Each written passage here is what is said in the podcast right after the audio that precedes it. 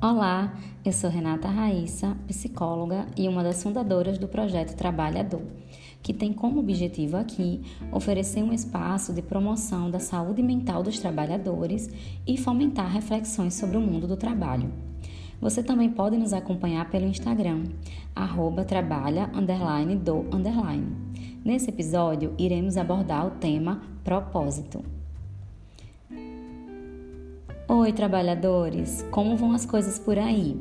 Vocês já pararam para pensar por que fazemos o que fazemos? Qual sentido atribuímos às coisas que fazemos? Esses questionamentos me recordaram um poema de Fernando Pessoa, que diz assim: A vida é para nós o que concebemos dela. E você, concorda com ele? O que você concebe da sua vida? Você compreende o sentido do que faz? Para iniciar esse papo, trago um exemplo da história de três pedreiros que estavam trabalhando. E alguém chegou e perguntou para o primeiro pedreiro: O que você está fazendo? E ele respondeu: Estou pegando um tijolo e colocando em cima de outro tijolo.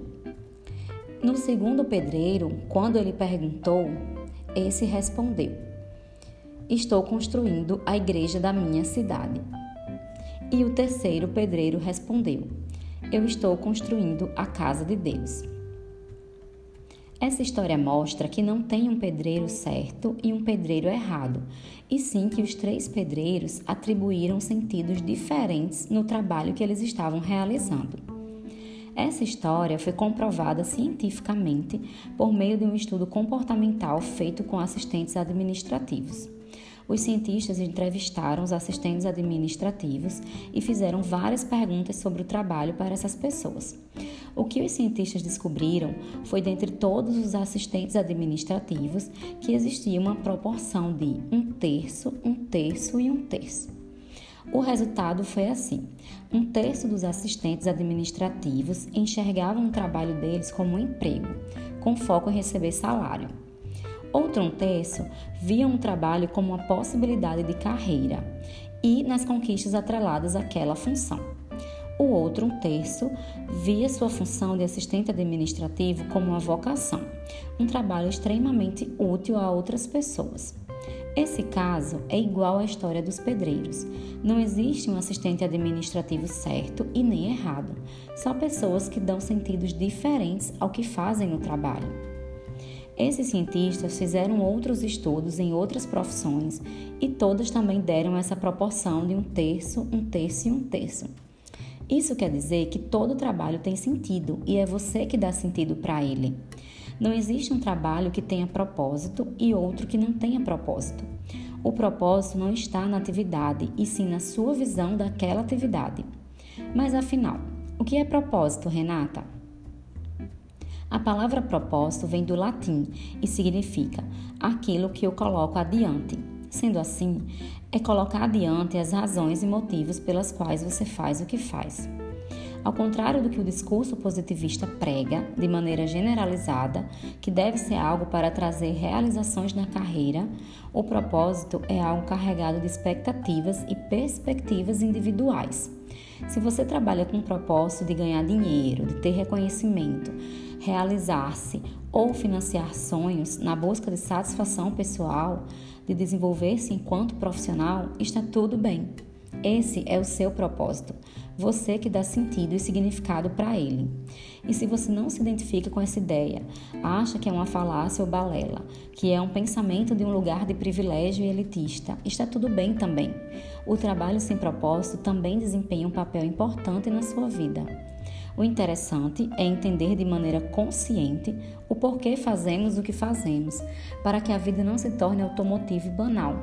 Somente assim será possível tornar-se protagonista da sua história, para poder tomar as rédeas da sua vida e de como você encara o modo de trabalhar. Você pode começar a se questionar: qual o motivo para fazer o que faço? Por que levantar cedo? Por que trabalhar? O que desejo estar fazendo daqui a 10 anos? O filósofo Mário Sérgio Cortella nos revela que responder essas questões é fundamental para que você entenda e encontre o seu propósito. E se você não conseguir responder essas questões, é importante percorrer por um processo de autoconhecimento. O autoconhecimento é importante tanto para o seu desenvolvimento pessoal quanto profissional, pois permite descobrir e compreender seus interesses, preferências, habilidades, aptidões, qualidades, capacidades, como também os pontos que você precisa melhorar. Na prática, utilize o recurso da autoanálise para conhecer sua essência e motivações, e você pode realizar algumas perguntas como: quais minhas características mais marcantes? Quais minhas maiores qualidades? O que é ser feliz para mim? Quais meus maiores sonhos? Qual o meu diferencial? O que é trabalhar? O que me empolga? Esse exercício é o primeiro passo para que você possa se conhecer, saber o que você gosta de fazer e no que você é bom. Quando você se faz essas perguntas, algo em você se move para encontrar as respostas. Mas pensar em propósito e no sentido que ele traz à sua vida não significa dizer que problemas e situações desagradáveis não irão acontecer. Trabalhar com propósito não implica dizer que você terá prazer contínuo, mesmo trabalhando com o que você gosta. Eu já comentei aqui que estou lendo o livro Por que Fazemos o que Fazemos do Cortella, né? Tem um capítulo dele chamado Ética do Esforço que ele fala assim. Cautela com a expressão eu só quero fazer o que gosto. Para ter o resultado que eu gosto, nem sempre faço o que quero, porque o desgaste é inerente a qualquer processo de produção, do tempo, do espírito, da peça, da natureza. E esse desgaste pode ser negativo se eu não entender o sentido daquilo que eu estou fazendo. Mas se existir um objetivo adiante, um propósito maior, esse desgaste será compensado pelo resultado. Entenderam, gente? Não é porque você encontrou propósito e sentido no que você faz que vai ser tudo sempre maravilhoso e sem desgastes. Por exemplo, quando eu trabalhava como analista de RH, eu me identificava e sentia muita realização em fazer processos seletivos, em encontrar os perfis adequados para aquela vaga, em saber que eu estava servindo como ponte para as pessoas conseguirem algo tão importante como um trabalho, um emprego mas eu não gostava do processo de captação de currículos, de ficar ligando para os candidatos e muitas vezes o telefone e o WhatsApp não funcionavam. Era realmente muito desgastante. Ou seja, mesmo que eu tenha atribuído sentido à minha atividade, é necessário passar por algumas etapas que não são agradáveis no dia a dia, porque o caminho não é marcado só por coisas prazerosas. Isso é fantasia. Mas se você tiver encontrado propósito naquilo que está desempenhando, vai conseguir superar e ressignificar esses momentos desagradáveis. Lembrei agora do criador da logoterapia, o psiquiatra chamado Viktor Frankl, que sobreviveu aos campos de concentração nazista, onde perdeu quase toda a sua família e que transformou essa experiência em uma busca pelo sentido da vida.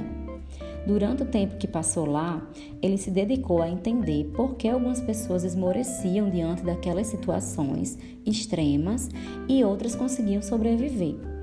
Nesses estudos, ele descobriu que os sobreviventes eram aqueles que encontravam em si um objetivo, um sentido para existir. Para ele, a principal preocupação do homem é estabelecer um objetivo que traga sentido para a sua vida.